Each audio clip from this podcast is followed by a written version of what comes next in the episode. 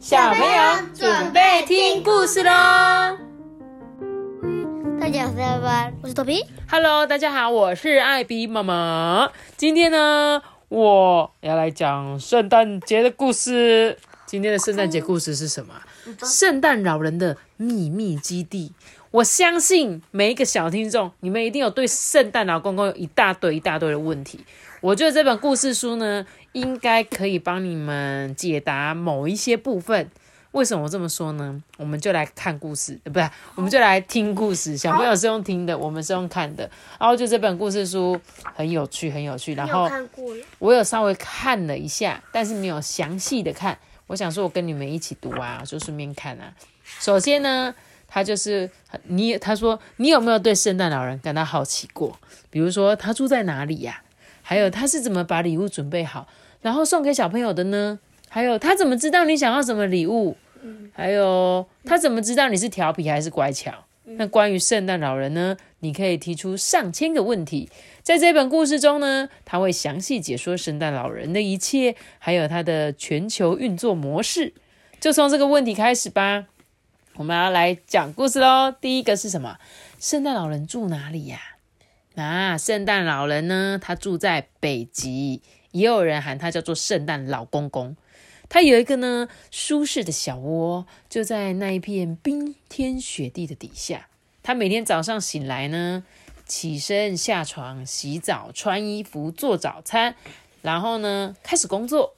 妈咪他超可爱的诶，你说谁很可爱？他圣诞老公公，圣诞老公公，你看从这边睡觉，对不对？然后洗澡、换衣服、穿鞋子、吃早餐。只有他要往下楼喽，他是住在什么冰天雪地的下面呢？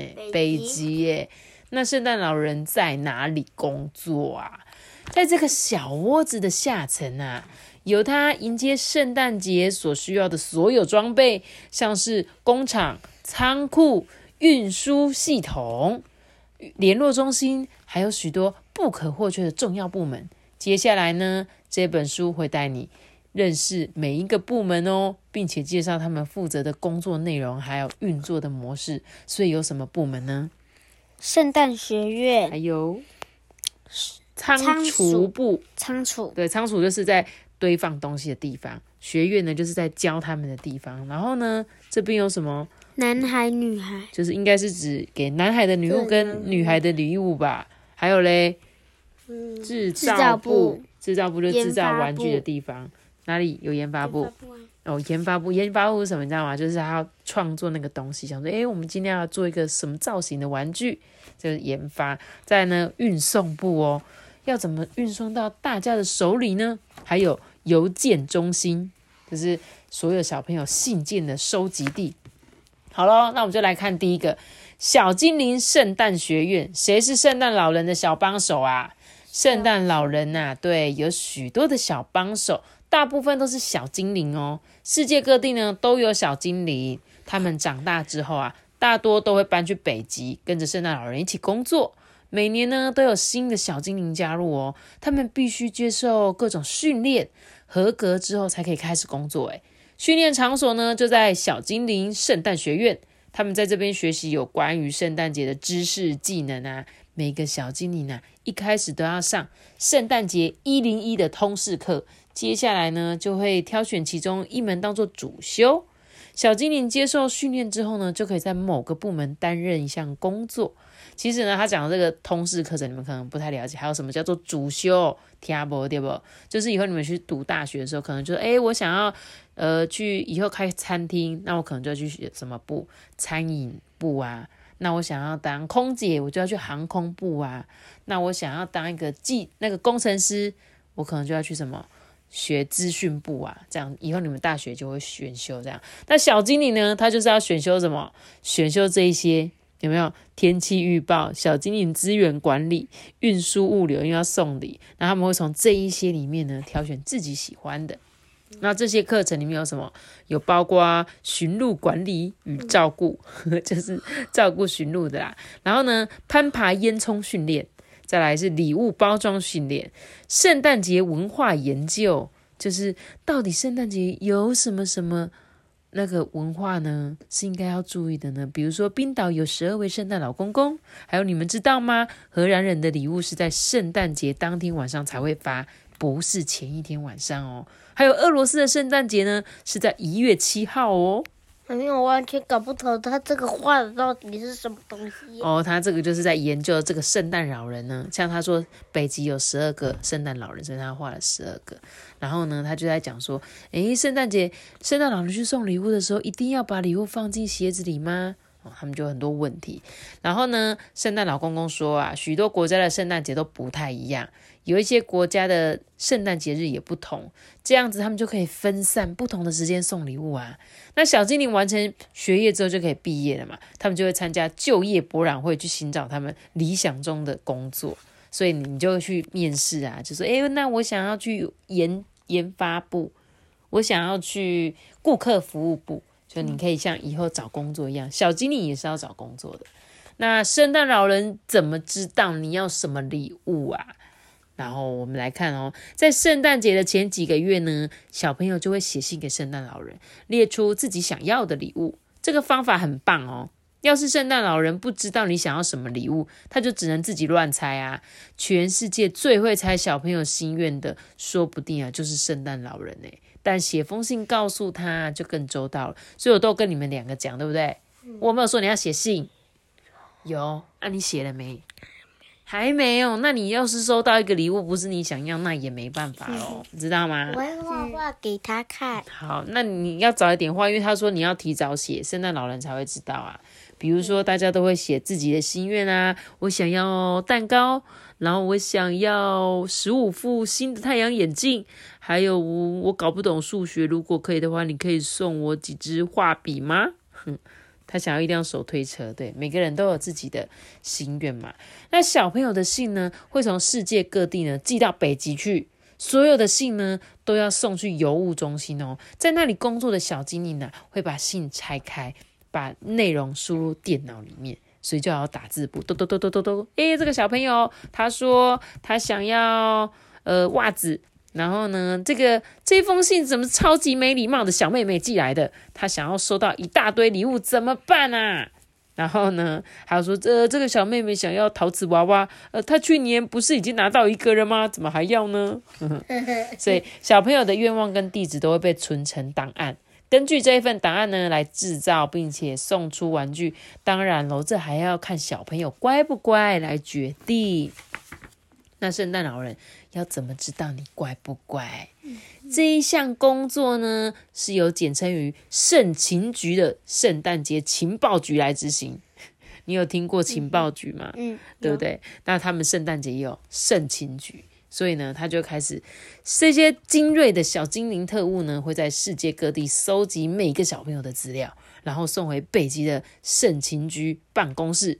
小精灵特务呢，除了查明小朋友乖不乖啊，还会分析这些资料，帮助圣诞老人猜测那些没有记性的小朋友喜欢什么礼物。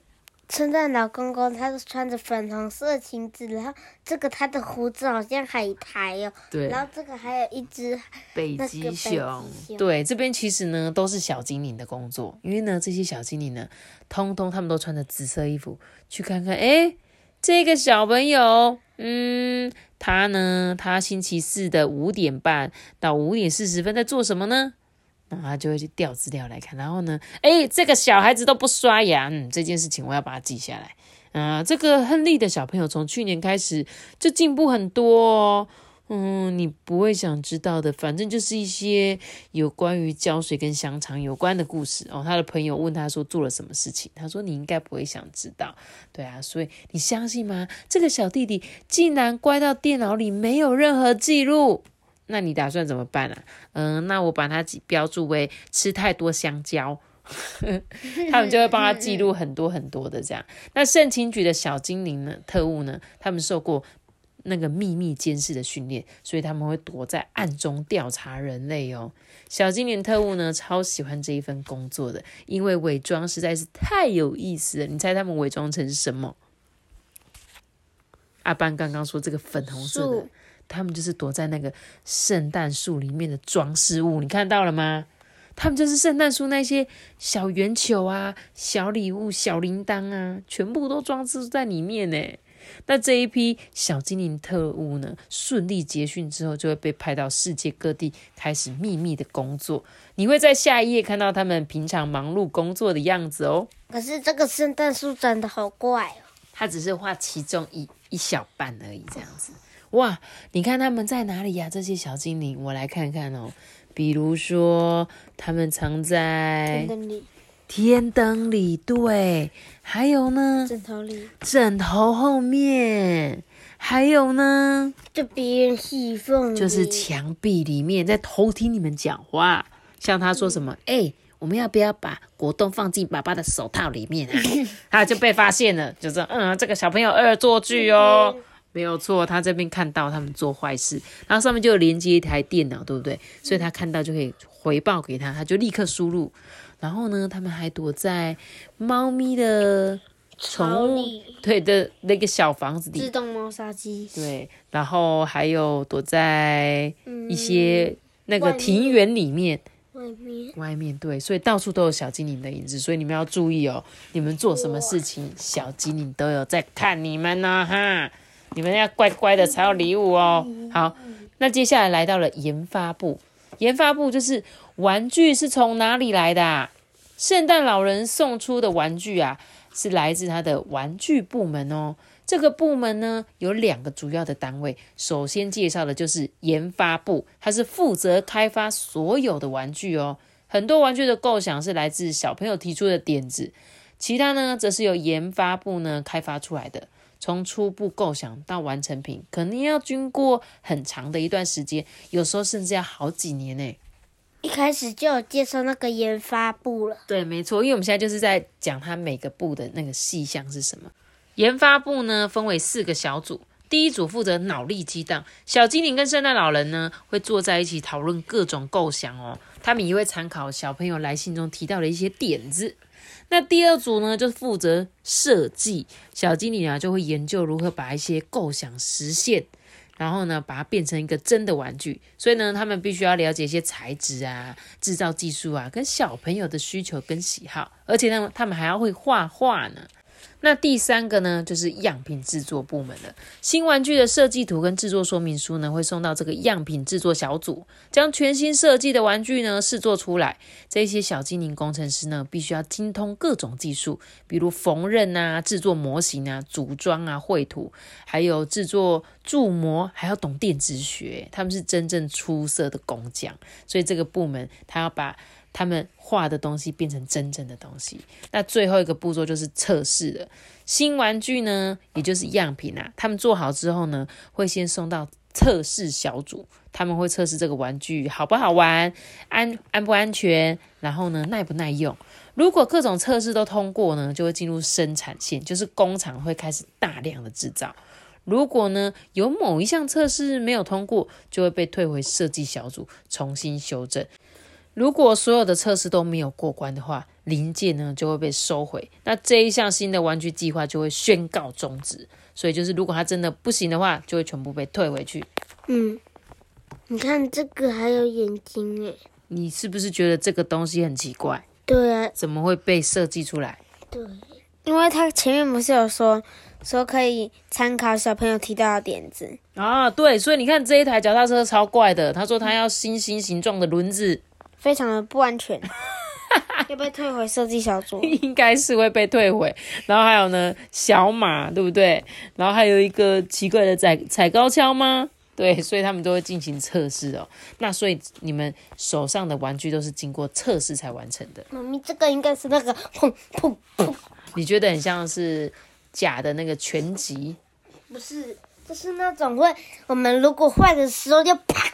是那种爱的小手哦，是不是？没有，我觉得这个应该是那个踩高跷，因为这个这个小精灵正在测试这个功能，所以呢，你们的玩具就是从这边来的。那玩具会在哪里制作？就刚刚呢，那个样品部通过测试之后，就会来来到这里喽，就要来制造部了。玩具部门的另外一个单位呢，可以说是圣诞老人世界里面最重要的一个机构，那就是玩具工厂，或称为制造部哦。这个地方啊，全天候运作，每天二十四小时，每周七天，从不间断。每天有三班小精灵在这个地方工作，那每一班是八个小时，是一个愉快的工作场所。因为小精灵都知道做玩具啊会带给别人欢乐，所以他们会在一边工作一边聊天啊、唱歌啊，不止还有小精灵利用广播系统为大家朗读故事，好欢乐的部门哦。它其实有点像我们现在，嗯，你想想看。呃，台湾比如说台积电好了，里面的生产部就是这样子，他们呢就是一天工作几个小时，对不对？而且他们没有在休息哦，所以他们说每天三班的小经理，哎，所以小经理跟我们台积电差不多吧，就是三班制的，半夜也要工作，机器没有在停的，不然他要怎么生产这么多的玩具给大家，对不对？好喽，那我们就继续来看哦，这些玩具做好之后呢，都会有小精灵再验收一次，虽然是。那个机器做了，但是还是一样要测试过。如果合格的话呢，才会送进去仓储部哦。所以你看，他们就会在那边讲说：“哎，麻烦帮我们再多做三万六千只泰迪熊哦，麻烦一下哦。”然后说：“呃，那个楼上还需要更多颗头，呃，你可以送过去吗？” 为什么要投？因为他们在做那个泰迪熊嘛。泰迪熊有人是做身体，有人是做脚，有人需要头这样子。然后呢，还有什么？哇！还有做恐龙，他说：“哎，真希望，嗯，可以找到没有那么臭的粘胶，哎，就是像我们用白胶的时候臭臭的。那这些小精灵每天都要粘很多东西呀，他就说可不可以找到不要那么臭的？啊他的圣诞礼物。嗯，对啊，小朋友的。所以呢，接下来我们就会来到了仓储部，就是玩具存放在哪里呢？没错，就是仓储部啦，在冰山底下的深处啊，有一个巨大的洞穴。”所有的玩具呢，都会存放在这里哦。这是一个很神奇的地方，一堆又一堆的玩具山，将地面全部都覆盖住了。圣诞老人呢，送出去的每一样玩具啊，都曾经存放在这一座大仓库里面。根据最新的统计，这里多达呃九七六五九二三三一六八四零七八。我来朗读：九百九百七十六兆五千九。五千九百二十三万三三千一百六十八六十八，嗯，个十百千万十万百万千万亿十亿百亿千亿兆十兆百兆，所以是九百七十六兆五千九百二十三亿。三千一百三千三千一百六十八万四千零七十八件玩具。OK，谢谢托比 帮我们呃朗读成功哦。好，妈咪，你看这是什么东西？这里面就是一些小玩具啊，就是像玩具山，有各式各样的玩具呢，堆放在这里面。而且而且还还要很用心的画。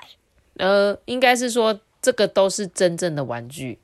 这个是你看到的是画的，可是它是要表示说这一堆呢，全部都是小精灵制造出来的玩具哦。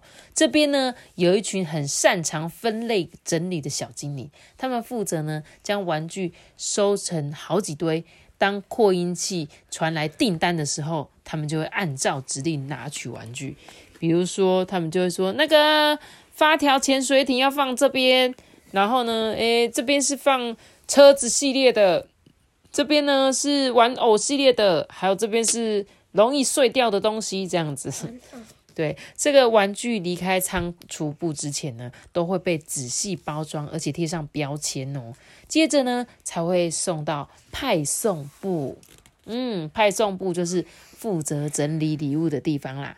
圣诞节快要到了，需要赶快把这些礼物准备好送出去啊。那这一件工作呢，就是派送部负责的。中央电脑呢，将指令列出来，派送部部长就用扩音器向仓储部下达各种指令，在仓储部接到命令就会开始执行嘛。然后呢，小精灵要怎么知道该把礼物送去哪里呀？那个的男生女生，对，男孩女孩，每个小朋友的信件呢，跟档案都有住址哦。小精灵呐，有一套特殊又无形的编码系统，可以显示全世界每一栋房子的位置。配送部的小精灵呢，就利用这一套系统啊，为圣诞老人包装一批又一批准备发送的小包裹。这每一批包裹里面呢，都会装进有编号的大袋子里面，然后啊，再送去运送部。嗯，这个是一个雪人的房子，哎，对啊，看起来是雪人的造型，对不对？然后他从他的嘴巴啵啵啵啵啵啵啵吃掉所有的信件，送送来信件里面之后呢，这个圣诞老公公就哦，我知道了，然后他就开始用麦克风告诉大家说，好，我接下来需要拿一些玩具哦，麻烦帮我送到这个地方，全部打包一起，这样我比较好运送哦，这样子好不好？好的。那来到了运送部呢，就是圣诞老人没有办法一次把所有的礼物都堆上雪橇堆吧？嗯，我觉得有可能呢。你觉得有可能？如果是一般我们的想象，你是不是觉得圣诞老人怎么可能就一个雪橇怎么装那么多礼物啊？我们来看他怎么装的。那他是怎么来得及一趟又一趟往返北极跟世界各地呢？圣诞老人是怎么及时把礼物送出去的？这是他的天大秘密之一，而且呢，从来都不泄露。其实呢，他有很多助手，小精灵会尽量把礼物塞满各种船舶或是运输装置哦。嗯，怎么了？没有，想说你刚刚有要问问题吗？没有哈。你看他有什么装置啊？他有超级多的，比如说是一个小岛屿的样子，或者是深海潜艇，还有一个超级大。伪装成像章鱼的样子、金鱼的样子，还有一个这个大象超大玩具，对，大象的样子，还有空中的鱼的那个飞艇，对不对？鱼的样子，没错，所以它化身成各种样子。然后呢，这些小精灵就把这些礼物先放到这一些地方里面，等到所有运输装置都满载了。就会开往全世界的各地。当圣诞老人送完一车礼物，需要在装满一车的时候呢？不管他身在什么地方，小精灵都能轻松搞定。为了顺利完成这项任务呢，小精灵会在圣诞节前好几个星期就已经出发前往各地，先准备好。那那些船舶呢，都经过精密的伪装，以免被人家发现。所以呀，要是你刚好是在圣诞节假期搭船出游，记得观察一下，看看有没有小岛突然出现。妈咪，你看还有人骑鸽子，骑那个鸟，对不对？很大只的鸟，没错。那圣诞老人的雪橇，嗯，圣诞老人有两架雪橇。一架呢是长途飞行用的，另外一架则是在人口稠密的地区专用的哦。这两架雪橇呢，都是由运送部部的小精灵负责打造跟维修的。你看，它有特定的比如。传统的维修是怎样？我们说的驯鹿嘛，有驯鹿，然后驾着雪橇吧，对吧？那另外一种呢，这个是最高机密，仅限圣诞老人观看的，是什么样子？驯鹿操控那个。对，驯鹿躲在这里面，然后呢，这边是一个、两个、三个，所以驯鹿看起来是这个样子。它的里面其实还有更多、更多的驯鹿在里面，漂浮鹿，对不对？然后呢，下面是喷射引擎，还有呢，圣诞老人会坐在这边，还有挡风玻璃。哇，太酷了吧！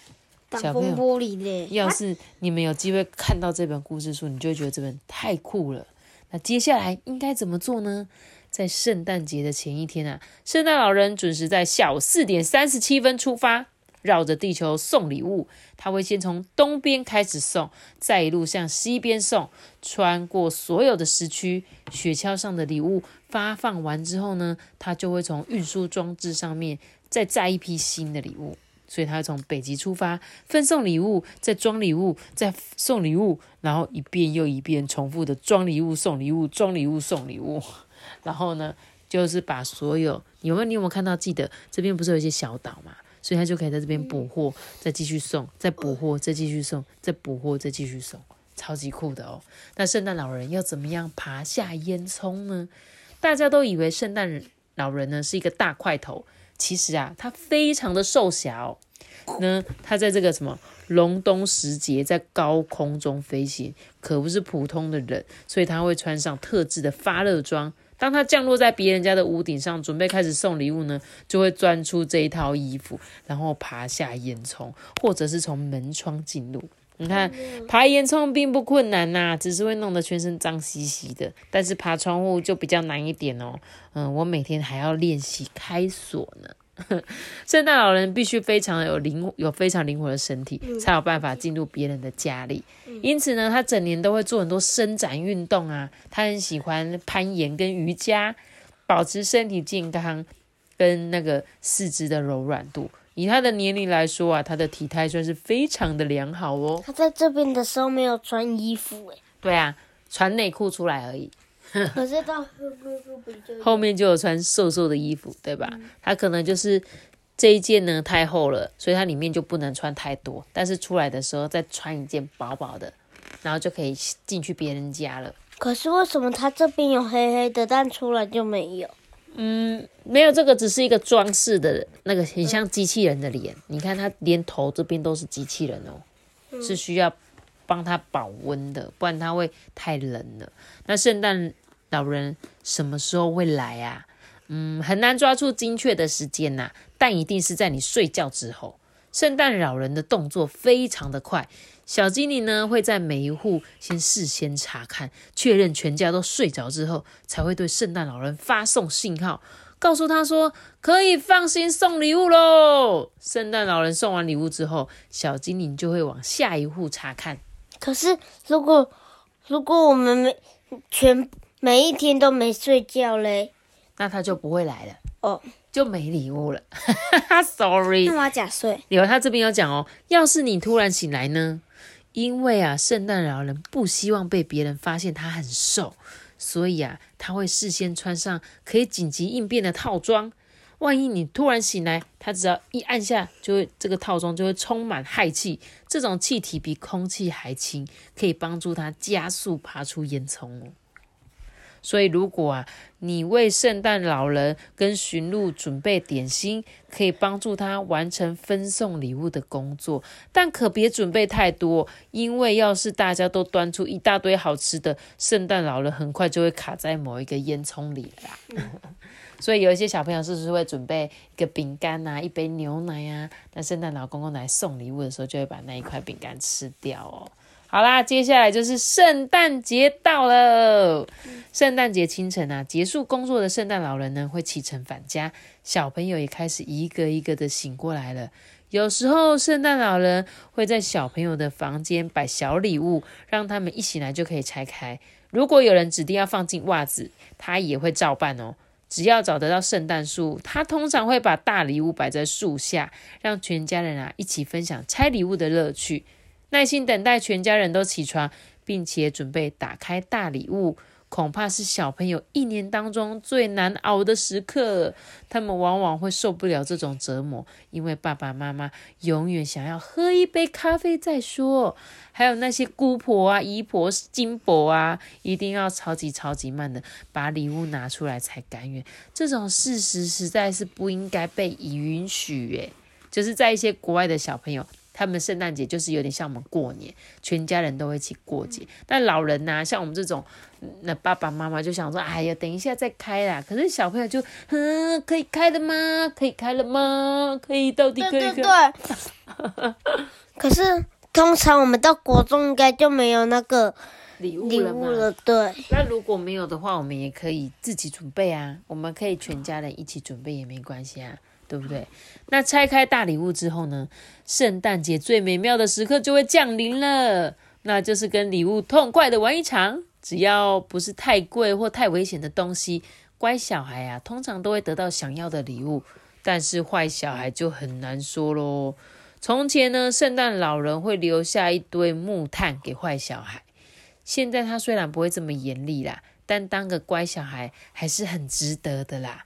因为你永远不知道，要是不乖会发生什么事情啊！阿爸，你看你刚刚说那个奇怪的东西，是那个咚咚咚，对，就是很像那个弹力大球，对不对？一定有人许愿了，所以你看他们都有拿到这个短一短一短的弹力球哦。一个是有眼睛的，是没眼睛的。对，所以呢，最后大家都收到了礼物，对不对？那你们知道圣诞节当天，圣诞老人跟小精灵在做什么吗？他们在开。庆功宴。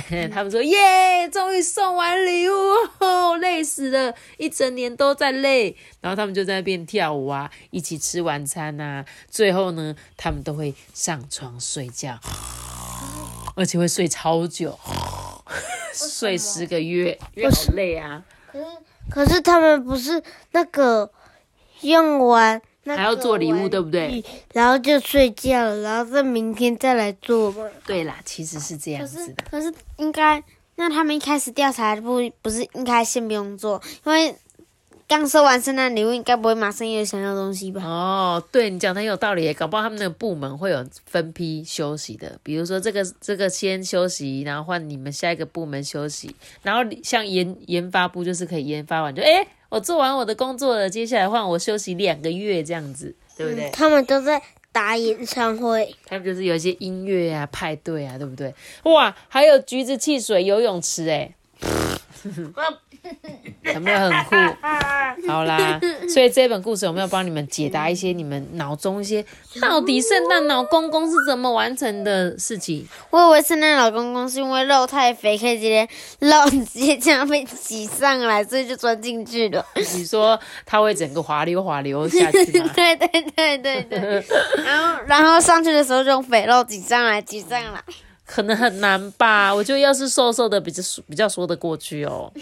哦，好啊，那他最后他就说，就算你不相信圣诞老人，你也可以享受书中的乐趣。所以我觉得这本故事书呢，真的很有趣，就是他呢讲了很多，就是我们总是会讲说圣诞老人在哪里呀、然后呢，他们是怎么做礼物的？你知道吗？我以前真的写信给圣诞老人过、欸，真的吗？真的真的。他有说有，就是你，他有给我一个住址，然后我只要写信去那个住址，他就会寄到那个芬兰的国家。然后芬兰真的有圣诞老人哦，他上他刚刚说里面有十二个，对不对？但是我有看新闻，还是上网查过，就是他说芬兰你真的有圣诞老人，然后呢，你也可以写信给他们，他们也会回信给你。我好像有收到一个回信，芬兰语，写芬兰语回来吗？嗯啊，他们是写什么语回来？芬兰语没有没有，他好像是写英文，我记得是英文。对，所以你们有机会，你们可以上网查查看，搞不好他会写说圣诞老人的住址，那就可以写信去给他，好不好？那我个人是很喜很相信有圣诞老人的，因为我觉得我小时候也都有收到很多礼物。好啊，那不知道你们喜不喜欢今天这本故事书呢？喜欢喜欢哎，有帮你解答问题吗？有有。那你有没有对还有对圣诞老人有什么问题吗？就是为什么他还会这么瘦，然后身体这么长？你说刚刚故事里面的吗？对呀、我这头皮那么瘦，我他都没有现在那么瘦了，就像蜘蛛哎、还蛮像，你知道让我想到谁吗？锅炉爷爷，哦，像不像？是这样。神隐少女的锅炉爷爷那个手长脚长的样子，好啦，那我们今天这本圣诞节故事就讲到这边喽，我们快要倒数过圣诞喽。然后你们先那个写给圣诞老公公的信都写好了吧？礼物都想好了吧？还没。哎，礼物想好了，好啦，那希望你们都可以收到礼物。好，今天就故事就讲到这里喽。记得订阅我们，并且开启五颗星哦，拜拜。我们有聊天了，拜拜，拜拜。Hello reindeer, 哎 Hello snowman, Happy holiday，拜拜。对，好的，这。